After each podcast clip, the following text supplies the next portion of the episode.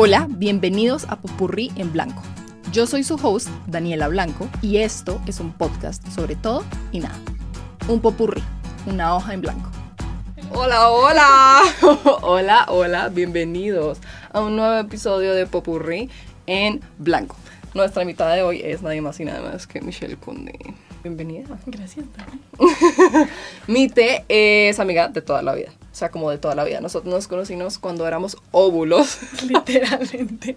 en los úteros de nuestras madres, quienes se conocieron en la universidad. Y pues desde toda la vida hemos sido, sido amigas. O sea, como Sí. Compañeras de puesto de colegio siempre. Nosotros no estuvimos juntas dos años. y ya. Y ya. De resto, todos los años hemos estado juntas. Mutuamente. Y hemos pasado por todas las etapas del amor. Eh, no, no hemos pasado por todas las etapas del amor. Pero a propósito del amor, el episodio de hoy, el tema es amor o pues, ¿qué es el amor? Entonces, dentro de todo esto, como siempre digo, me gusta traer diversidad al podcast. Eh, y siento que es muy divertido porque Mite y yo abordamos el amor desde lugares completamente diferentes. Eh, Mite es administradora de empresas del CESA, pero como digo, siempre ha sido muy cercana a las artes. Es como su, no quiero decir guilty pleasure, porque no es guilty, para No, nada Pero sí es mi pleasure. 100%. pero es tu gran pleasure. Y de todo esto, insisto, hemos llegado y hemos abordado el amor desde lugares completamente diferentes. Mi primer novio, que yo ¡Qué tuve risa! a los 10 años, eh, fue un niño, no quiero decir el nombre No, no porque solamente va ¿Qué tal que como... esto llegue por allá? al otro Esto lado del solamente va a generar mucha discordia. Eh, fue un niño en un viaje del colegio, en un paseo del colegio, y Mite estaba muy tragada de este niño. O sea, las dos estábamos en. Bueno, no Pues sé. yo era, yo que- Dentro de todo sí, pero era como amor de niños, ¿no? Sí, amor de niños, efectivamente. Y eh, el día que nos cuadramos, yo me acuerdo que hablamos por la ventana de nuestro cuarto, porque estábamos en el paseo, y entonces, y entonces fue como, ah, ¿quieres ser mi novia? Y yo, sí. Bueno, buenas noches. Y nos metimos. Y mi tía y yo estábamos durmiendo en la misma cama. Yo no podía estar más feliz. O sea, yo sentía que yo me había cuadrado con el man. Literal. Y yo solamente como, Dani, ¿te cuadraste? Y yo, sí, ahora me dejas dormir, Daniela favor". cero emocionada, ¿no? O sea, la hija le hubiera podido dar lo mismo a cualquier otra mierda, literal. Y entonces, para mí, esa es una perfecta explicación de lo que siempre ha sido meter el amor y lo que he sido yo en el amor. Estás Con sus que yo en el amor que soy violinista. Pero, no, no, estúpida. Que, o sea, sí, o sea, pero... sí, sin duda. No, pero Mite toda la vida, como creciendo y cuando estábamos como encontrándonos dentro de este mundo donde no estábamos en relaciones y todo lo que tú quieras, tú siempre fuiste como una hopeless romantic y yo, por el contrario, era como esta vieja... Seller. Nada, yo era como hecha de ah, hielo, yo no sentía amor, yo era como, ay sí, X. Eh, fast forward unos cuantos años, evidentemente todo mi, mi, no sé qué quiero decir, como frialdad ante el amor se transforma cuando conozco a O Indar. sea, yo no estoy de acuerdo que no sintieras amor. Siento que era una forma distinta. Sí, pero pues yo no era, nunca fui como o sea, te hopeless demoró, romantic. o sea, te demoraste mucho más en sentir el amor romántico porque. O sea, era más difícil, ¿sabes? Como que no era una cosa que pudieras hacer tan abiertamente hasta cierto punto de tu vida. Entonces, yo creo que uno lo canalizabas a otras cosas y era más obsesivo, o sea, ¿sabes? Como Sí. con las cosas que te gustaban, con el arte, con la natación, con el no sé qué, Con ta, ta, Demi Lovato. Con Demi Lovato. Estaba obsesionada con Demi Pero, Lovato. o para sea, que no primer amor. Daniela, Demi Lovato, sin duda. Y después cuando ya lo pusiste, lo pu- pudiste como channel hacia la vida real, Ajá. Ahí llegó el amor real de Daniela. Llegó el amor real de Daniela. Y me di cuenta que en realidad yo soy supremamente hopeless romantic. Lo que pasa es que como que eh, channeleo todo hacia una persona. O sea, al final Sí. de cuentas yo siempre soy, estoy como full con una persona y yo no, no, no, no tengo como espacio mental para darle amor así como de, ay, te mucha gente. quiero. A mucha gente. O sea, no pasa. No pasa. No. Y yo amo mucho a mucha gente. Pero no Sí. soy así como de expresar el amor de, De esa forma. forma. Eh, imite. Es todo lo contrario Totalmente. como completamente opuestas. De chiquitas pensamos, o pues sabíamos que Mite era toda una hopeless romantic y se ha dedicado su vida a darle amor a muchas personas, ¿sí? Como de esta forma, casi como, no quiero decir romántica, porque eso tiene una connotación Diferente. diferente, pero de esta forma completamente profunda hacia un montón, un montón, un montón de personas que yo nunca podría, o sea, como no tengo el emotional bandwidth para hacer Sí, eso. es, es que es complicado. Pero mm, de ahí nuestra, y por eso me gusta traer como como Puntos de vista diferentes. puntos de vista diferentes. Sí. Porque tenemos puntos de no vista puede ser más distinto. muy diferentes. Completamente. Entonces, pero primero lo primero. Eh, ¿Qué es el amor? Ay, Dios mío. Es que, lo- o sea, de verdad yo estaba pensando como, cómo vamos a definir esto. O sea, yo siento que al final no va a haber definición. Ajá. Vamos a hablar un montón, pero encontrar la definición, o sea, es demasiado complicado. De acordísimo. Y no solamente es demasiado complicado, es algo que personas mucho más inteligentes que yo, no sé si que tú, yo creo que tú eres más inteligente que yo, Y yo Eh. pienso lo mismo de ti. personas mucho más inteligentes y más estudiadas que yo lo han intentado. Y es que es como tan... No se puede llegar, quiero decir, a un consenso, porque así como hay multiplicidad de personas, hay multiplicidad de amores, porque el amor Total. responde al O sea, si yo defino el amor, va a ser muy diferente a si tú defines el amor. Pero yo no he vivido ciertas partes del amor. Y tú probablemente estás acostumbrada a otra parte del amor. Ok, entonces si te dijera yo qué es el amor para ti, ¿qué me dirías? Es que creo que entran las dos partes de mi cabeza, ¿no? Entonces está la parte como emocional y después la parte racional. Entonces creo que lo más importante es dividirlo como amor romántico y el amor como sentimiento y amor como drive de la vida. Ok, ¿Te parece? me ¿Lógico? parece. O sea, yo estoy aquí como going a tu... Creo que al final sí sé, o sea, obviamente amor, amor, amor es amor. Pero sí, sí creo que es muy importante definir las dos cosas porque amor romántico, o sea, yo soy una persona que ha experimentado demasiado el amor, pero nunca he estado enamorada. Ok, Entonces, uno, una cosa no va a excluir a la otra. ajá, sí, sí, sí, sí. sí total. Entonces, creo que sí es como un sentimiento que mueve la humanidad. O sea, creo que el amor es ser humano y que puede haber amor hacia las personas, amor hacia las cosas, amor hacia los sentimientos. O sea, tú puedes, el sentimiento del amor puede ser sobre otro sentimiento. ¿Me entiendes? Ok, Esto es muy complicado. pero entonces para ti el amor es un driving force que mueve al mundo y lo que nos hace humanos. Sí. Creo que es una mezcla de hormonas, 100%, Ok. de todo tipo. O sea, no solamente hormonas adolescentes y hormonas, no, todo tipo de hormonas. Em, creo que es una, o sea, parte como de, mm, yo no, no lo diría como chores, pero chores de la vida, ¿sabes? Como cosas Sí, que, Como partes y tareas y cosas que uno tiene que cumplir. que cumplir en la vida, ¿sabes? Y lo diría como esa parte, o sea, para mí el amor es mucho empatía. Es como lograr estar en la, o sea, sentirte tanto otra persona ok. que puedes entenderla y quererla y tenerle paciencia y, y como acompañarla y construir, o sea, para mí eso es el amor. Wow, ok, ok, ok, ok. Para mí el amor es...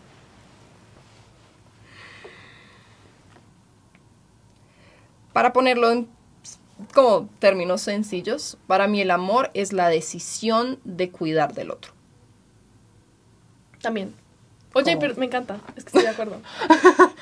Eh, sí, como porque entiendo que se, que se abre a mil y una otras cosas, eh, pero es como la decisión de cuidar al otro. Y yo siento que por eso mismo el amor muchas veces es un one-way street. Y no, no, el amor sano o, el o una relación sana no sí se establece en, en un one-way street, pero uno sí puede estar enamorado de alguien y que la persona no esté enamorada de vuelta. Y ahí se, senta- se entabla o se establece como esta cosa, como yo quiero cuidar de ti y el- de tus intereses y no necesariamente tú vas a cuidar de los míos, así como Sí, de hablando como de desde el propio, la experiencia propia. Yo también he estado como en un lugar en el que es como, yo quiero tu felicidad. Sí, Yo quiero que tú estés no me feliz. importa nada. Te voy a cuadrar con alguien solamente para que, para que tú seas feliz y pues también you can relate. Pero te voy a Sin cuadrar duda. con alguien para que tú seas feliz, aunque esto me duela un montón. Entonces por ahí yo diría que eso es como, y también se expande al, a lo familiar, ¿no? Como a lo que no es romántico porque también hay como toda una serie de amor que no es romántica, que también viene mucho del cuidado del otro. Yo me puedo poner brava con mi mamá, con mi hermano, con las personas que me rodean. Y sin embargo, también, o sea, por encima de todo, prima mi necesidad de cuidado overall, puedo decir cosas hirientes, pero mi necesidad de cuidado hacia ti. Hmm, Entonces, por eso definiría así el amor, pero el amor es muchas cosas. Es muchas cosas, estoy de acuerdo. Y con lo, o sea, es que lo que estaba pensando, como con lo que dijiste, es como, yo también siento que el amor es demasiado egoísta, pero muy egoísta. Entonces me choca como tu definición de selfless, o sea, como de verdad no me importa nada, pero esto lo hago por ti, pero es porque a mí me hace sentir mejor que tú estés bien. ¿sabes? Como que se devuelve de alguna forma. Y yo me acuerdo que yo antes definía el amor como miedo a que te pase algo. O sea, si tú, tú amas a una persona cuando de verdad te da físico pánico que a esa persona le pase algo. Y es como, eso no es amor. O sea, el amor no debería estar definido por miedo, o tal vez sí. O tal vez sí. Pero, pero es como, mm, si a ti, o sea, el miedo a que te pase algo es por un sentimiento mío, porque yo no puedo vivir sin ti, no porque tú te mueras. Ok. ¿Me entiendes? Sí, sí, sí. ¿Está sí, muy sí, loco? sí. No. No, y además eso, sabes que estaba pensando mucho en eso en algún momento antes pues, de que empezáramos todo esto y, y estaba sentada y estaba pensando en específicamente lo que acabas de decir, en Phoebe, en Friends, que a ella le dicen como tú no puedes hacer un acto desinteresado. Yo, me more. Es que, es que, es- Y ella dice, y entonces no me acuerdo si es Joey, pero alguien le dice, Joey, Chandler, el que sea, Joey creo que es porque que uno no puede hacer nada que sea completamente desinteresado, como porque eh, igual el hacer algo por alguien, el donar a charity o ayudar a un niño o ayudar a una abuelita a cruzar la calle, igual te hace sentir, sentir bien. muy- muy bien. Entonces no es desinteresado. exacto. Todos son estrategias para sentir como alivio. O sea, es como yo ayudo a esta persona porque va a sentir alivio de cruzar la calle y no me va a poner triste, ¿sabes? Obviamente yo sí creo, o sea, que eso está muy, muy, muy escondido detrás de la cabeza. O sea, uno no se sienta a decir como, uy, necesito sentir alivio, a ganar plata. No. Pero sí se siente el alivio. O sea, la verdad, el ser humano es completamente egoísta y el amor se vuelve completamente egoísta. Y ahí vamos como adentro de hasta cuándo dura el amor porque ya no me das a mí. ¿Sabes? Como esa sensación. esa sensación de que me das lo que necesito o es correspondido. Ok, ahí, interesting. Me parece que esto es un gran segue a eh, las reacciones químicas del cerebro en el amor, porque hay algo que me parece muy interesante, yo lo he pensado un montón, y es nosotros siempre, siempre relacionamos el amor con el corazón, como con el órgano del corazón. Y el órgano del corazón no tiene absolutamente nada, Nada que ver. que ver, o sea, cero. El órgano, el corazón es un músculo que bombea sangre alrededor de tu cuerpo, fin. Uno no se enamora con el corazón, uno se enamora con el cerebro y todos los como sistemas químicos y hormonales del cuerpo, nada de eso tiene que ver con la sangre que bombea al corazón. De pronto, O sea, tiene pronto, algo que ver, pero Sí, así ¿cómo? como el main organ no es. De pronto, si tu corazón no bombea sangre al cerebro, se muere, Y ahí no tú te mueres. Pero y ahí no hay amor. Eh, pero bueno, el cerebro es el órgano, en realidad, el órgano del corazón. Entonces, todas estas cositas cursis que dicen, ¿cómo que hago cuando mi cerebro dice que no, pero mi corazón dice que sí? Es bullshit, tu corazón no dice nada. Eh, Estás peleando tu cerebro con tu cerebro. literal. Sí. Pero entonces, el amor en el cerebro es una serie de reacciones químicas. Punto. Ujú. Y eh, estas hay diferentes, y nosotros los llamamos diferentes etapas del amor, no necesariamente porque sean como unas etapas específicas que hay que cumplir, pero sí porque responden específicamente A unas hormonas y a unos químicos diferentes en el cerebro, entonces por eso se categorizan diferentes etapas porque pues las hormonas y los pero los químicos del cerebro son diferentes en cada uno de los momentos. Entonces hay tres etapas. Tres etapas. Yo diría que son tres. Ok.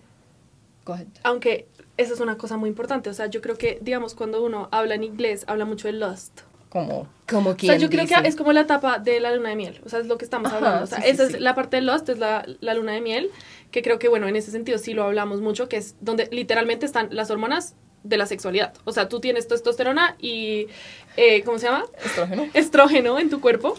Y ya, y esas son las dos cosas que te están moviendo. Y te gustó el olor, las feromonas, no sé qué, trata, y empiezas a conocer a una persona, pero es por cómo te entró por los ojos. Es la primera etapa.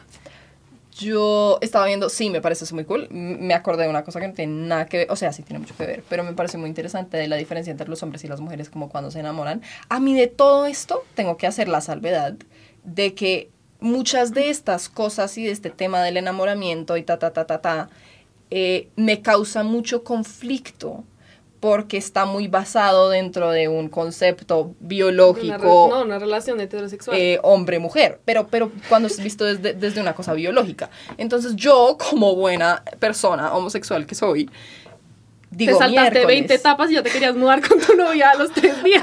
O sea, sí, eso podría ser una explicación de por qué us lesbians do that. Yeah. Pero, por ejemplo, lo que iba a decir es que los hombres y las mujeres tienen como una distinción en lo que es más importante para ellos en, en el olor, como en, en los Ah, olores. Entonces, por ejemplo, un hombre le gusta más una mujer que tiene como feromonas mucho más activas. Entonces, si tú, le- si tú, esto es un experimento que hicieron, si tú pones a mujeres a ponerse camisetas o a dormir con camisetas, un grupo de mujeres las con camisetas en un día normal de su vida y otro grupo de mujeres con camisetas en tres días en los que están ovulando. Claro. Los hombres cuando huelen estas camisetas les parecen más, les gusta más Atractivas. las camisetas de las mujeres que estaban ovulando. Entonces son como todas estas feromonas. Pero por ejemplo, las mujeres cuando están buscando, no me acuerdo exactamente cuáles eran las siglas, pero la nariz de las mujeres está muy afinada para encontrar como las hormonas que están que son responsables como del sistema inmune y son atraídas o se atraen a ¿cómo se llama? a hormonas opuestas a las de ellas Oh, wow. porque en el caso de tener un bebé como que se complementan. Entonces, si tú, no sé, esto, es- o sea, lo estoy simplificando esto no es así, pero si tu eh, sistema inmune es muy bueno eh, repeliendo, no sé, un resfriado y el mío es muy bueno. Pero sabes que me parece súper interesante que yo también oí de un, de un, no sé si estamos hablando de lo mismo, pero como de la química del ADN, dependiendo de esas cosas. Entonces Sí. que tú puedes hacerte un examen para saber si tú vas a tener química sexual con una persona dependiendo de tu ADN. Entonces no. literalmente vas a saber si puedes tener una relación más mágica, whatever, o si puedes tener, o si no va a ser tan como tuneada entre los dos. Entonces es literalmente eso. Miran tu ADN y miran a ver tú qué debilidades tienes y esta persona qué fortalezas y si hacen match van a ser un increíble match in bed. Pero that makes no sense to me. O sea, sí bien sí, pero al tiempo yo digo, bueno, mucho de los de las cosas que uno hace en, quiero decir, en el acto sexual, eh, creo que uno no define o no se define por genética si uno es bueno o malo. ¿Sí me entiendes? O sea, Química. quiero decir cualquier estupidez, pero no por tu química a mí me va a gustar la mejor cómo mueves el chirulo. O sea, creo ¿Entiendes? que en ese punto, o sea, completamente de acuerdo, pero es más como en el, en el sentido de es un 3, pero tenemos match de ADN, entonces es un 5. ¿Me entiendes? Está bien. O sea, bien. el performance va obviamente defini o sea, estar definido por una persona y no creo que el ADN lo sea todo, pero sí donde vas a saber cómo mm, macheamos más o menos por cuáles son mis em, deficiencias en el ADN y cuáles, qué necesitas tú, o sea, lo que estabas hablando. Es un tema de reproducción. Ok, how interesting. Eh, pero lo que sí es claro es que más allá de las feromonas y todo lo que tú quieras, eh, están entonces estas tres etapas del amor. Lo que pasa en la primera etapa del amor es lo que decías, eh, que hay como enamoramiento, si se puede decir Sin así. duda. Hay un montón de release de dopamina. Hay una parte del cerebro que se activa que es el área tegmental ventral. eh, de aquí en adelante, ATV. Porque ATV, no porque quiero volver a decir repetirlo. esa vaina. ATV, que es la parte del cerebro que se encarga un poco de producir la dopamina.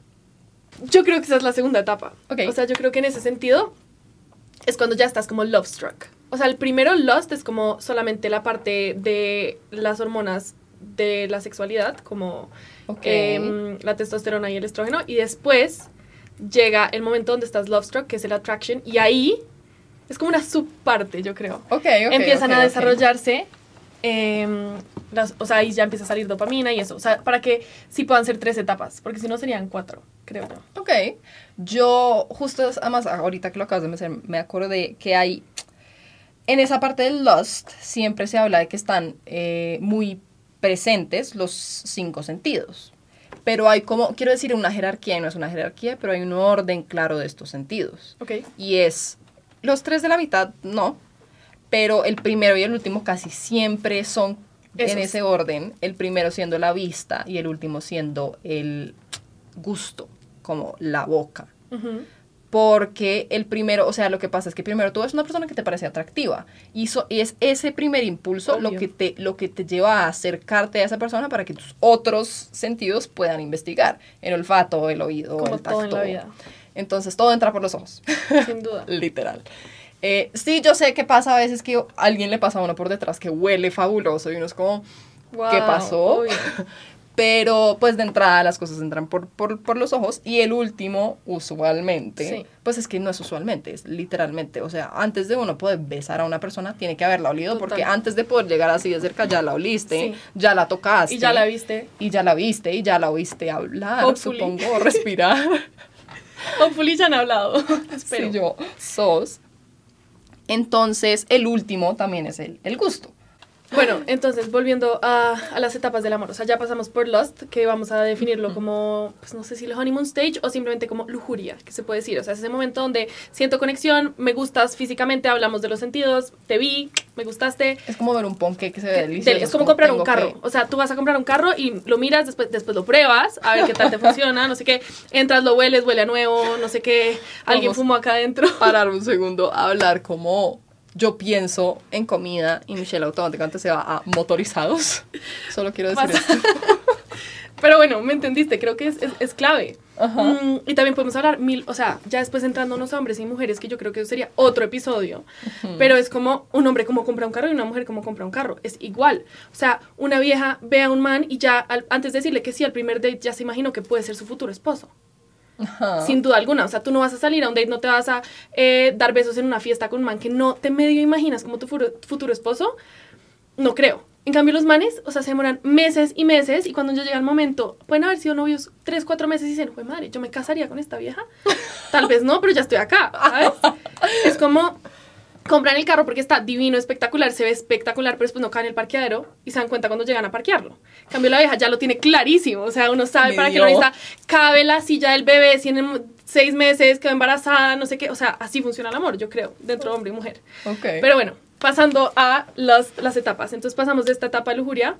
Después la parte de la atracción, que yo creo que ahí entran muchas cosas. Entra, Ujú. es como la parte más chévere de la película romántica, ¿no? Cuando empiezas a estar como nervioso, te sudan las manos, eh, sientes toda esa adrenalina que creo que hace parte muy, muy importante de lo que pasa en el cerebro de ese momento. Se siente adrenalina, lo cual te sube el Ujú. cortisol y hace demasiadas reacciones que uno queda como, ¿qué está pasando? Entonces tomas malas decisiones, estás despistado, no puedes concentrarte en el trabajo, esas cosas. Ujú. Eso pasa. Em, después parta la parte de la dopamina, que todos sabemos, la dopamina es que lo es todo. Entonces, cuando hablamos del amor, al final es que es dopamina. Es dopamina y eso es lo que somos humanos, por eso el amor nos hace humanos. Em, que es como todo ese, el tema del, del deseo, de la energía, que te da, que puedes hacer todo. Antes no podías durar un día porque estás cansado, no sé qué. Te enamoraste y ahora puedes hacer 28 mil cosas. Es como esa parte. También como que hablan mucho de, de que enamorarse no solamente hace más atractiva a la persona con la que tú estás, sino el mundo alrededor, ¿no? Como Todo. ahora todo brilla más. Porque Las como gafas rosadas, Las literalmente. gafas rosadas. Es como es ahora esa todo etapa. es lindo. Totalmente, estoy de acuerdo. Y también, eh, bueno, la baja serotonina. En ese momento es cuando tú ya empiezas, que sabes que también pasa, o sea, la gente que tiene OCD tiene baja serotonina. Ok. Entonces, cuando te vuelves obsesivo, es muy parecido. O sea, esa etapa del amor es lo mismo que una persona que vive con OCD. Uno entiende un poco eh, la parte obsesiva de, de una persona con OCD. Es que una persona con OCD es básicamente que está enamorada, pero sin, sin enamorado. Entonces está enamorado. obsesivo- obsesionado con, con absolutamente todo. Entonces yo diría que esa es la parte de la atracción como tal, que a mí todavía me parece que es pic de la película. Acá, hasta ahí, yo sí creo. O sea, yo sí creo que eso existe, ¿sabes? Eh, ya después, long term, vamos a hablar de, del tema, supongo, de donde yo entro a no creer tanto en el amor. Ok. Pero hasta ahí yo creo que sí. Entramos a la Un última parte, vínculo, una unión. que es la parte de, de la unión, de, de, esa, de ese attachment Attachment. Para. que hay entre las personas, ¿no? Entonces, lo que más me encanta es que esta parte, que está también llevado por una eh, hormona, oxitocina, Billie Eilish. literalmente, o sea, es que es, sabes que los mamíferos, o sea, es una hormona de los mamíferos, pero los mamíferos que más liberan oxitocina son los únicos que pueden tener un partner for life. Wow. Entonces, es como esa hormona que te hace querer como seguir estando con esa persona. Entonces. Han demostrado como que si tú le quitas esa hormona a mamíferos que generalmente tienen un partner, típicos historia que tú oyes que, ay, tienen uno y si se muere el otro, pues Los- viven tristes para ¿cómo se siempre. llaman? Las nutrias. Como las nutrias. Eso, las nutrias que viven cogiditas de la mano y se aman para siempre. Si tú les quitas esa hormona, no tienen ningún interés en el partner. Pero sí es verdad que es esa hormona la que te hace querer, querer tener familia y también la liberas cuando eh, estás con tus hijos o cuando estás con familia. Las mujeres liberan esa hormona después del embarazo para poder darle leche a los bebés, por ejemplo. Ok. Es lo que estimula esa parte. Entonces es como súper familiar, ¿no? Es como lo que te mantiene unido. Sí, sí, sí, es como el, es, no sé cómo decirlo, como que la gente siempre relaciona como la oxitocina, es así, la he oído mucho que la mencionan como el love hormone, como la hormona del amor, pero es, si bien la dopamina también hace parte, porque no es una sola cosa, el amor es como un Una cóctel de hormonas. Eh, esta oxitocina que, que mencionas sí es como del amor, de lo que nosotros consideramos como el amor familiar, como el amor como de te quiero, como de te quiero cuidar, como de, y no de esta cosa más como primal, Total. sino más, sí, como bien dices, como esto es- es lo que nos logra hacer crear vínculos duraderos. Y ahí entrando a eso es como, ¿por qué se creó el amor? Y mucha gente, o sea, uno haciendo la investigación siempre termina eh, oyendo la misma frase, que es la forma natural que encontró el ser humano para poderse reproducir y criar a sus hijos. Ujú. O, o poder mantener a las crías, ¿sabes? Mantenerse ahí, o sea, tener alguna razón para no dejar al otro botado y que mientras que uno, uno se va a casar, el otro llegue, ¿sí? Ok. Básicamente. Y eso se ha ido desarrollando un montón. Sí, sí, sí, sí, sí. Hay una vieja que se llama Helen Fisher, que es una antropóloga. Eh, que más allá de estos como de las etapas y todo lo que sea, ella habla de como estas tres etapas un poco y a mí me parece muy interesante dentro de todo mi ñoñez. Eh, no es el qué es exactamente esos sistemas o qué son esos sistemas o cómo, cómo cambian o no, sino como por qué evolucionan. Entonces ella habla de estas tres etapas y dice que la primera etapa, que es la etapa del deseo sexual, evoluciona en nosotros para que nosotros salgamos al mundo a encontrar compañeros sexuales, para que tengamos como este deseo de ir a reproducirnos. Eh, porque si no, no tendríamos compañeros sexuales, nos quedaríamos todos jugando Xbox. Eh, gran plan. En las cuevas. Eh, la del amor romántico es también evoluciona a nosotros para nosotros poder poner toda nuestra energía y atención en uno solo de estos muchos potenciales mates que hay en el mundo que salimos a buscar cuando estamos teniendo este deseo sexual. Una vez escogemos uno, el amor romántico evoluciona para nosotros poder poner toda nuestra atención en uno solo. Y el que decías, el de la unión, el sistema de unión, evoluciona como con la oxitocina y todo eso para crear un vínculo con la otra persona que dure lo suficiente, por lo menos, para poder criar a un infante He ahí, mi, he ahí mi punto principal sobre el amor. De durar hasta que el infante pueda ser su propia persona. O sea, es que por eso es que yo no creo, o sea, me parece muy difícil creer en el amor para siempre. Ok. Es que esa es mi pelea con todo el mundo. Y es como, pero ¿por qué? No sé qué.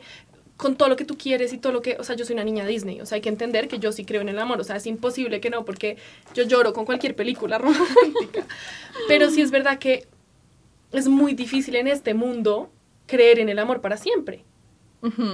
Y sé, y sé que tú crees, o sea, yo, o sea, lo sé, o, o te pregunto, aunque yo sí siento que... Sí, sí, sí, yo creo en el amor para sí, porque yo siento que, y yo siempre lo digo un montón, ¿no? Y yo creo que, uno, el lenguaje crea nuestro mundo, a diferencia de lo que uno pensaría. O sea, la forma como hablamos crea lo que pensamos. Para mí, o sea, para mí eso ha sido claro mucho tiempo. Ahorita entro un poquito más en eso. Pero, por otro lado, también es como una cosa de, ¿Estás hablando Pucha. manifestar? sí, O sea, suena un poco a manifesting, pero Totalmente. no es manifesting. que ya manifesting está muy trillado, pero, o sea, creo que tú y yo hemos hablado de manifestar desde que tenemos como cinco años, solo que no habíamos puesto palabras. Pero para mí sí es una cosa de, pucha, y yo lo he dicho varias veces, lo que pasa, lo que va a pasar, va a pasar. O sea, por decirte cualquier estupidez, eh, si a mí me van a dejar, me van a dejar. Si me van a meter cachos, me van a meter cachos. Si me van a hacer lo que sea que vaya a Pero pasar, tú crees que tú no tienes ninguna responsabilidad en eso? ¿Cómo así que responsabilidad? O sea, yo digo, como tú no puedes decir, Maika, es que si eh, me tiro de este edificio y me mato, entonces pues ya me va a matar porque me maté. O sea, es como tú tienes toda la libertad y el libre albedrío para escoger tu pareja. Claro, claro, claro. Eso es a lo que voy. Yo como, como, el, como el receiving end, la que recibe el trato, si me van a dejar, me van a dejar, si me van Sí. a echar, me van a echar, si me van a meter cachos, me van a meter cachos. Lo que sea que vayan a hacer conmigo, lo van a hacer conmigo. O sea, es extraño porque es como una sensación del universo tiene sus planes. Yo no creo en el universo y sus planes y en Dios y todo lo que tú quieras, pero el, las cosas van a pasar. Un poquito sí. sí, sí, es un poco así. Las cosas van a pasar y lo mejor que puedo hacer yo es como manifestar o pensar en el mundo de la forma que quiero que sea. ¿Sí me entiendes? Yo creo en el amor. Yo creo en el amor duradero, infinito, porque si no creo en él, no, No puedo crearlo.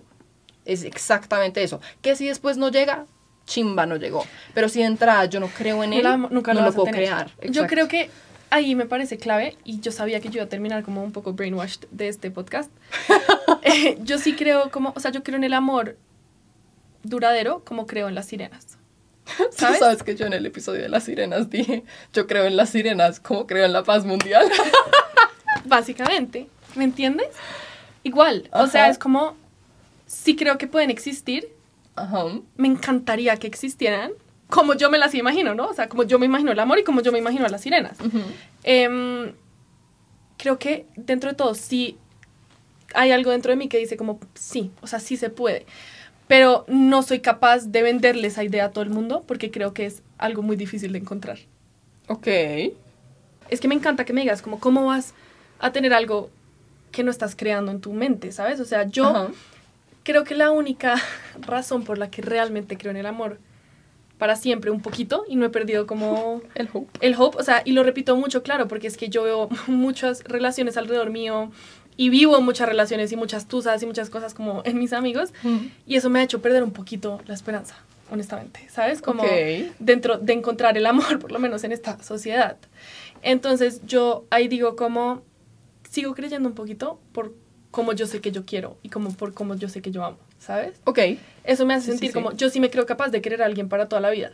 No sé si de la misma forma, pero creo que ese compromiso de pararse al frente del altar y decir, te quiero para siempre, no sé cómo una persona, o sea, tú puedes querer a alguien para siempre, pero tener ese matrimonio y, que, y creer que tu relación va a ser la misma de aquí a 40 años, eso sí me parece imposible. O sea, creo más en las sirenas.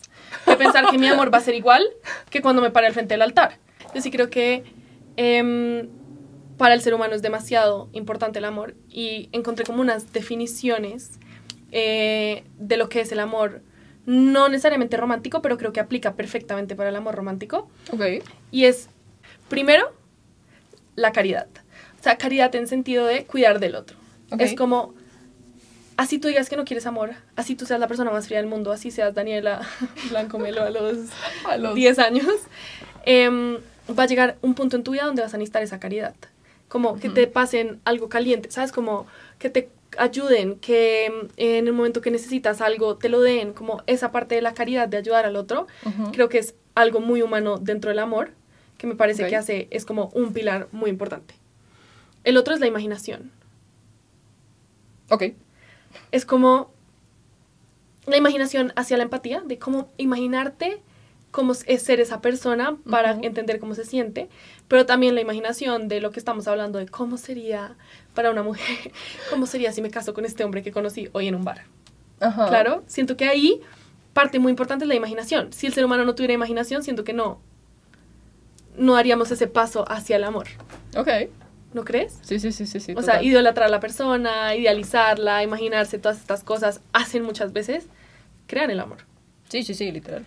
Y después se van. Es parte, como parte de la primera parte, o sea, por eso es que al principio de una relación, o no, lo que tú quieras, uno no ve, no ve defectos en la persona. Malas, claro. Porque todo es perfecto, todo es idealizado, nuestro futuro es fabuloso.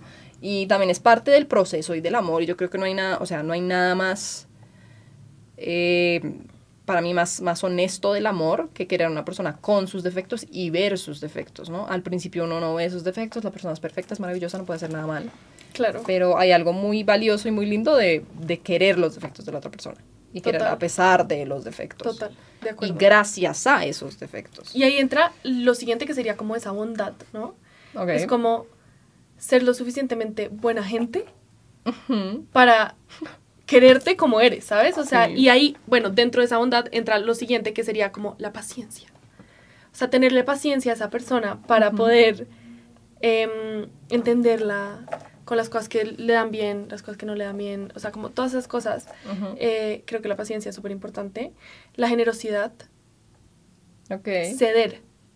¿Qué es, es amor sin ceder? Nada, no existe. No, no. Y mm, la última sería como, bueno, faltan dos. Em, la lealtad. Que para mí eso es uno de los acuerdos más importantes. Que es más, es ser leal a tus acuerdos. O sea, tú puedes tener una relación y, estar perfectamente ok con que tengas otras parejas o otras relaciones o tener una relación abierta o lo que sea. Mientras seas leal a los acuerdos y no los incumplas. Y lo siguiente es el perdón. Ok. Y creo que eso es una cosa muy complicada porque es lo que más da miedo, ¿no? O sea, es como llegar a ese momento donde hasta qué punto perdono y hasta qué punto me van a perdonar. Ok.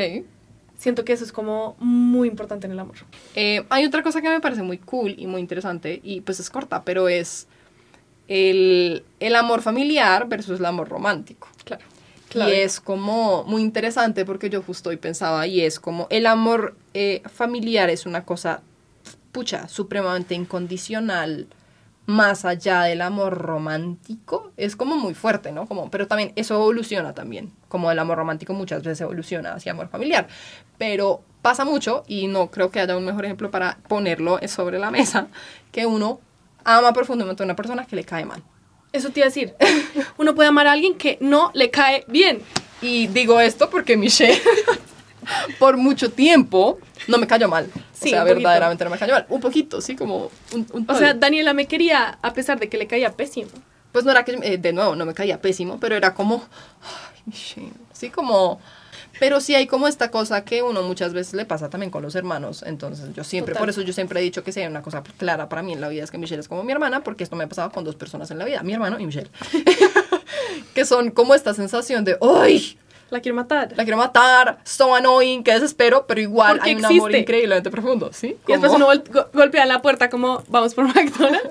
O sea, Literal. pasa. Entonces eso es como lo que pasa como con él. Y pasa mucho, pasa mucho como con... Pasa mucho con los papás. Y es también eso, como que uno tiene un amor incondicional por sus papás, especialmente no solamente hacia sus papás, pero también al revés. Uno, uno como papá siento que tiene un amor incondicional hacia sus hijos. Y sin embargo hay muchas cosas de los hijos que son como te cacheteo, te mato, cállate.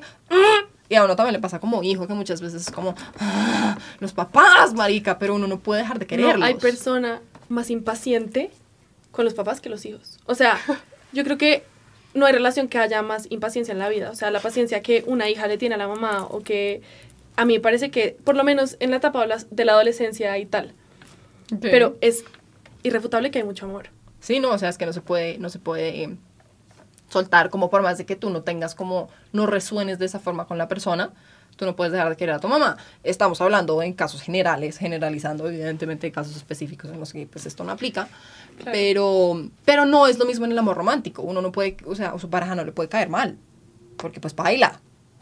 ¿Sí me entiendes? Pero yo creo que el ser humano llega a eso mucho por las reglas de la sociedad de estar casado hasta la muerte. Sí, sí, sí, claro. Creo que llega un punto donde Pero tu ya pareja realmente son pareja. sí es que tu pareja te tiene que caer un poquito gorda. Dani, es la persona con la que estás 24/7, compartes cada espacio de tu vida, ¿sabes? O sea, yo no creo que toda la vida vas a- te va a parecer divino como deja la crema de dientes o divino que no baja la taza del baño, ¿sabes? Como. Hay un momento en que te va a caer un poquito gorda. Es qué tan nivel, o sea, qué tanto compensa, qué tanto aporta esta persona a mi vida y me hace feliz y contenta y no sé Ajá. qué, y yo puedo sonreír en vez de de verdad estar completamente mamada de esta persona. Sí, sí, sí, sí, sí. Em, Si te cae mal desde el principio, evidentemente no. Pero volviendo a eso, como eh, también uno de los videos que, que estaba viendo, hablaban de el amor que, bueno, como el matrimonio que sale desde el amor romántico, desde el Lost, y después el matrimonio como arranged marriage, que se convierte en un- uno de los matrimonios más estables de la vida. Ok. Pero ahí también no entra un poco, bueno, lo que pasa es que ya, ya estoy como yéndome a unas cosas como más locas, pero para mí el- como el amor que nace del arranged marriage es pa- para mí es un poco akin como al síndrome de Estocolmo. ¿Sí me entiendes? Como, Mm, como algo que pasa porque tiene que pasar. o sea, el síndrome de Estocolmo no es amor. Es que yo creo que es amor. O sea, puede ser un síndrome, puede que esté súper messed up, pero es amor. Super messed up. Es amor. Seguro pasan los mismos químicos por el cerebro y las mismas hormonas y está la oxitocina, te lo juro. Se debe sentir Sí. igual, o sea, si ponemos cablecitos en la cabeza de una persona que tiene, em, que fue, ¿cómo se dice? Abducted por la bestia. no, ¿sabes? Como si le ponemos cositas en la cabeza a una persona que tiene síndrome de Estocolmo, yo creo que vamos a ver amor. Y mm, Sí, Lost sí es probablemente llega un punto cuando se sale el enamoramiento que uno se da cuenta, oh my god, ¿qué pasó Es un secuestrador. Sí, sí, sí. Es grave. Pero es que ahí entra, yo creo que es que es por el attachment. Hay una cosa que me parece muy interesante también y es lo que quería decir del lenguaje eh, un poco antes y es qué pasa cuando se nos rompe el corazón. Como Wow, ¿Qué este pasa es un tema demasiado heartbreak? chévere.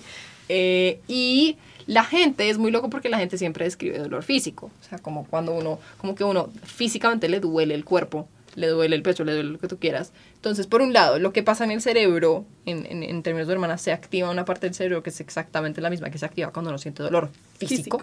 Entonces, literalmente es el mismo tipo de dolor. Eh, pero hay otra cosa que me parece muy interesante que hablaba específicamente del lenguaje y es nosotros cuando describimos el como el dolor emocional lo describimos de una forma muy física, ¿no? Es como se me rompió el corazón, es como un slap in the face, como todas estas cosas. Y ahí era como que yo pensaba, como muchas veces lo que yo decía a la gente es como, no, el mundo crea el lenguaje, pero para mí hay una cosa como que yo he venido pensando hace mucho tiempo, es que por el contrario, el lenguaje crea el mundo, porque es como, para mí el ejemplo más claro es una persona que no crece en un país hispanohablante, no le puedes explicar la diferencia entre amar y querer Sí, ¿no? no lo puedes explicar. Puede en teoría entenderlo, pero su No lo puedes sentir no de la lo misma puede o sea, sentir, o sea, es que Es literalmente que es experimentarlo, no literalmente. lo puede experimentar. Entonces, por eso es que para mí ese es el ejemplo más claro de que nuestro lenguaje crea nuestro mundo y no viceversa. Porque si no, todo el mundo tendría la capacidad de sentir la diferencia entre amar y querer y todo el mundo en sus idiomas, en cada uno de los idiomas, tendría una como una explicación, o sea, un término para cada uno de ellos. Pero es que es muy loco y las personas lo pueden entender en teoría, entienden la teoría, pero es una cosa muy loca porque una persona que no creció como creando el worldview, la forma de ver el mundo basado en hay una cosa que es amar y hay una cosa que es, Que es querer, querer, no, no entiende puede la diferencia, no lo puede separar. Sí, Y es como muy loco, entonces ahí yo digo como en realidad el lenguaje crea el mundo. total.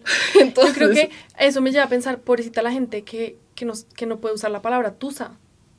Es que tusa no es lo mismo que estar con el corazón roto, ¿sabes? O sea, es la Sí, tusa. sí. Y yo, o sea, es que ni siquiera la gente hispanohablante, o sea, tú en México, lo único que les hizo pensar, en, en- o sea, y en España, en todos lados, en que es tusa, es la canción.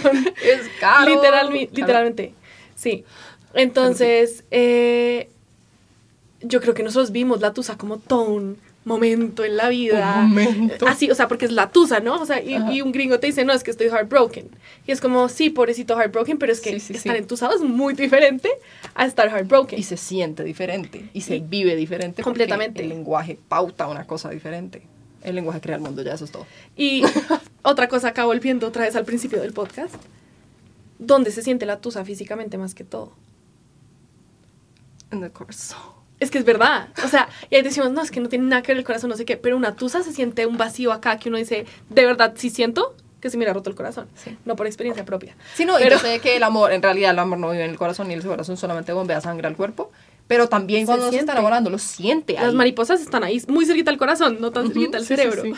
Entonces eso es muy loco. Eh, el por qué amamos en realidad es una pregunta que ha sido, que nos hemos hecho. Porque ahorita estamos hablando de qué es el amor, ¿no? Pero ¿por qué amamos? Y esa es una pregunta que nadie tiene ni idea. O sea, de verdad, la respuesta no la tiene ni idea, pero tenemos filósofos a lo largo de la historia que han tratado de responder esta pregunta, como de llegar a una respuesta a esta pregunta. Quería exponer como los grandes eh, opiniones respecto a esto, que me parece muy divertido ahorita me preguntabas, eh, que Platón decía que el amor nos vuelve a completar de nuevo. Es que creo que esta es mi nueva historia favorita.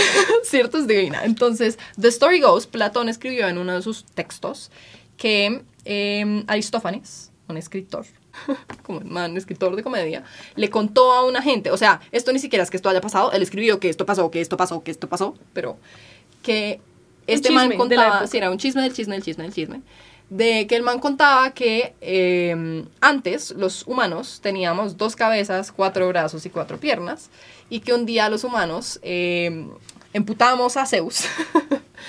eh, y el Señor nos mandó así un rayo y nos partió en dos Sí. y nos separó.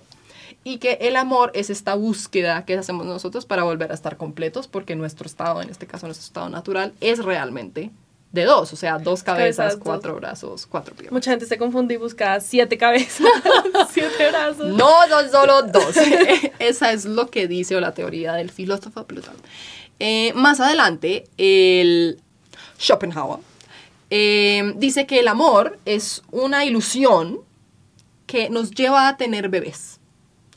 Que, nos, que lo único que hace es como dar esta ilusión, esta, esta sensación de seguridad y que te quiero y tú me quieres, porque el único propósito del amor es que nosotros nos sentamos seguros para reproducirnos y tener bebés, y una vez tenemos bebés y ya nos reproducimos y ya completamos ese ciclo, eh, volvemos a caer como en, en, la, en, el, en, como en, lo, en el abismo de nuestra soledad. Eso decía Schopenhauer. Y la, la ñoña en ti no cree mucho en esto, es que yo siento que... Un poco sí, pero no, es que se- para Pero mí es esto que- no es ñoño, pues este man está diciendo No. nosotros, nada, nada, nada, y después caemos en el abismo de nuestra soledad, Uy, pues ya está un poco poético, entonces no es tan ñoño. Es verdad. Pero el siguiente sí creo mucho, es Russell. Y este es muy parecido al anterior, pero resuena más conmigo porque pues siento que como más Creo por que un lado va a ir científico hacia y la parte de la naturaleza. Ni siquiera tanto, pero sí. El Cuenta. Señor dice, el amor es un escape de nuestra soledad que nos lleva a salir de nuestro caparazón.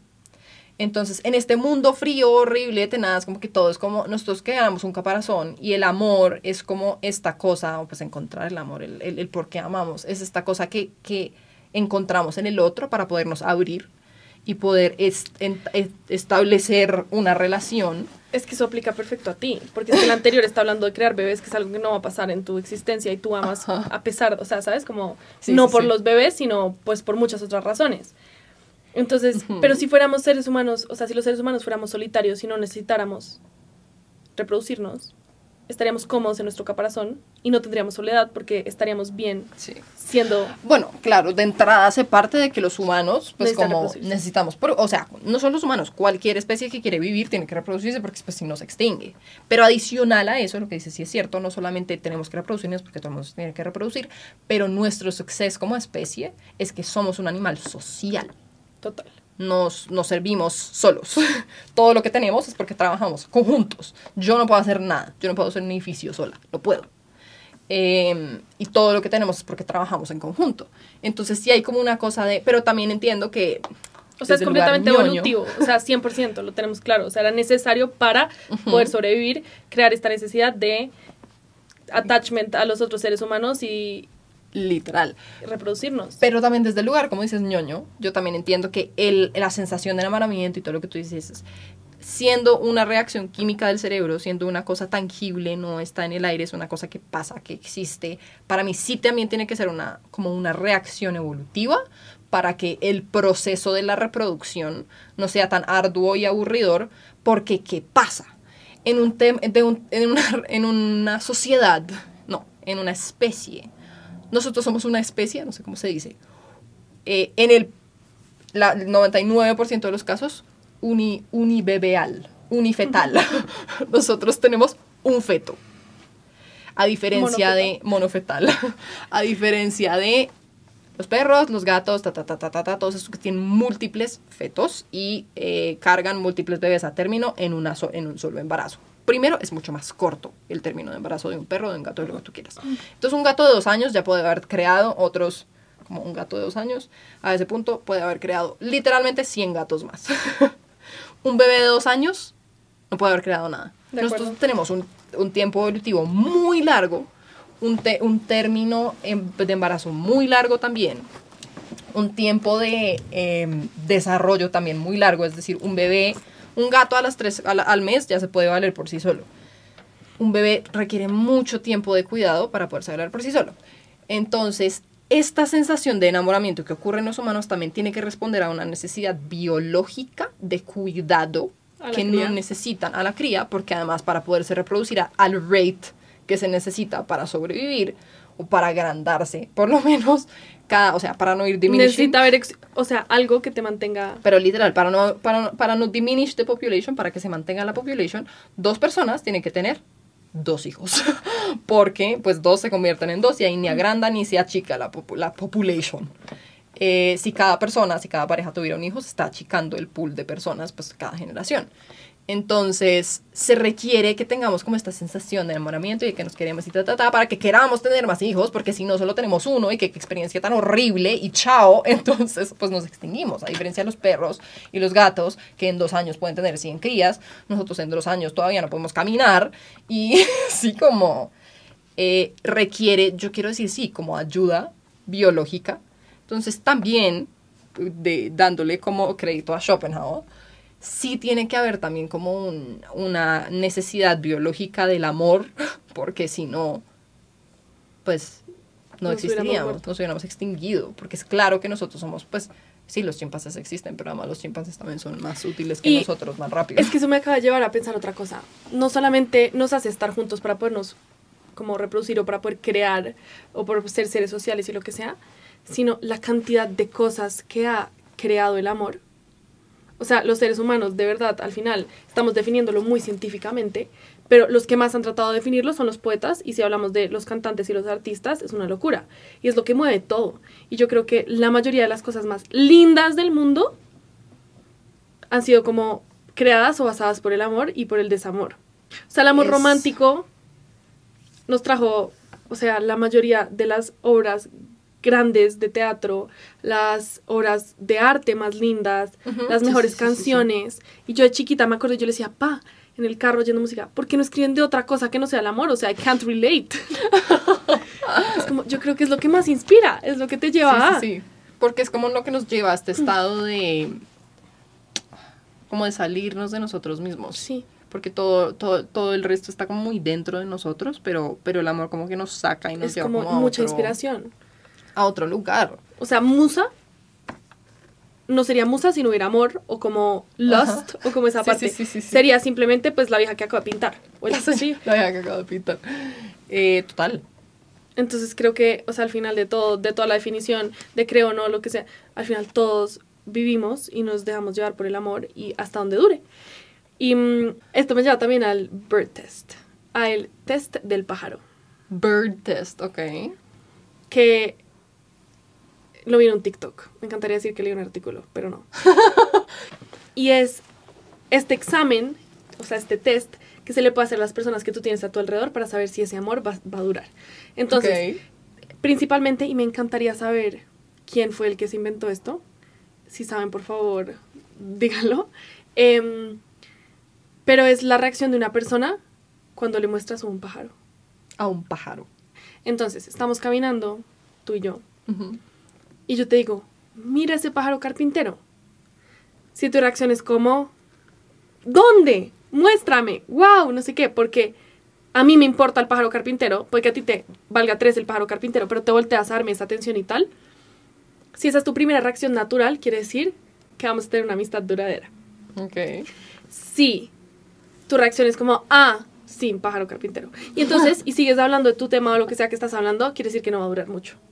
Ok. Y, mm, y esto no solo se hace con la pareja, se puede hacer con los amigos, tal. Yo lo he intentado, o sea, he usado estos días de experimento y creo que define mucho, o sea, como esas amistades que uno dice como, me encantas, pero tal vez no vas a ser mi amiga de toda la vida. Y pasa, y no tiene que ser con un pájaro, ¿no? O sea, es con cosas que tengan tu interés. Sí, sí, sí. sí y eso claro. puede definir si va a ser un long lasting relationship o no.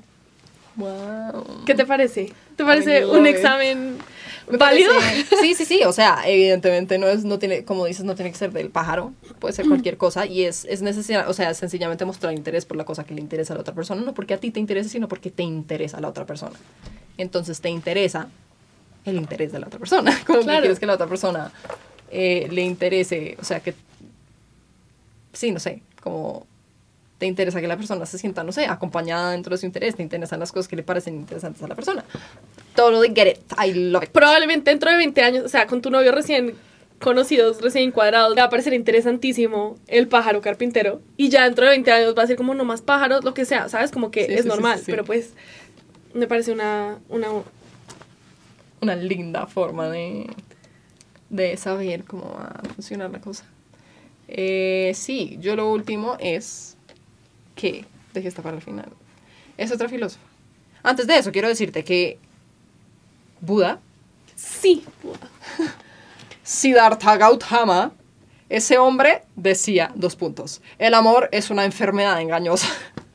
El man no creía en el amor, o sea, el man decía que todo el tema de lust y de pasión y de deseos que existieran eran solamente una distracción del nirvana.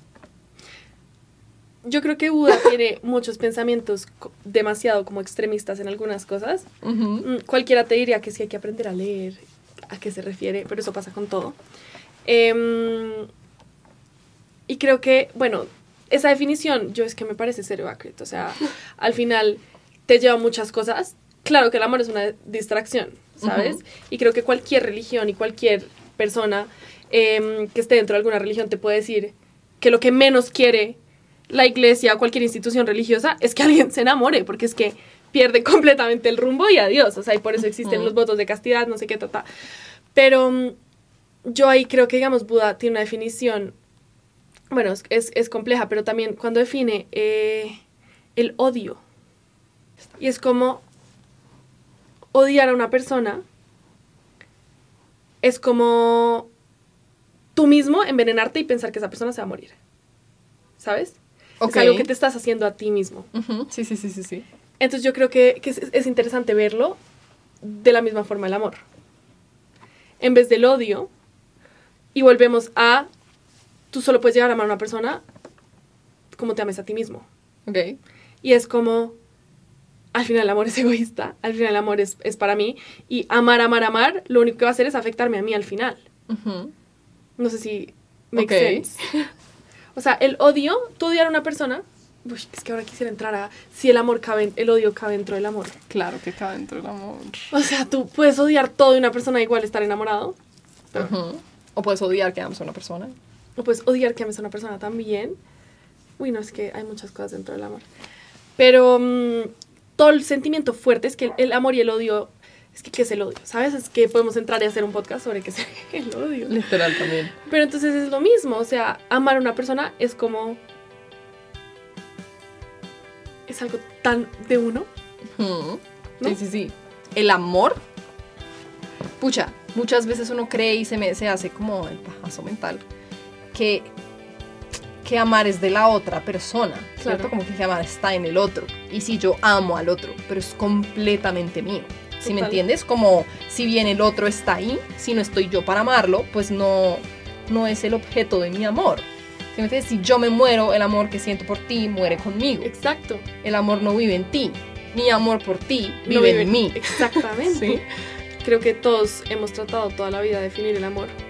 Y cada maestro espiritual y cada, o sea, el Torah dirá algo, el Corán dirá otra cosa. Em, entre líneas siempre está el amor. Y al final todos tuviéramos la misma definición de amor y si viviéramos realmente desde el amor, Dios mío, es que paz mundial. Paz mundial. Sirenas. Sirenas. Yo creo en el amor, como creo en las sirenas, como creo en la paz mundial. Sí. Gracias por embarcarse con nosotros en este episodio de Popurrí en Blanco. Recuerden dejarles visitas al podcast si les gustó compartir el episodio y si quieren hacer parte, dejar comentarios o hacer preguntas para los próximos episodios, seguirnos en nuestras redes sociales arroba. Nos vemos la próxima semana y hasta entonces manténganse curiosos.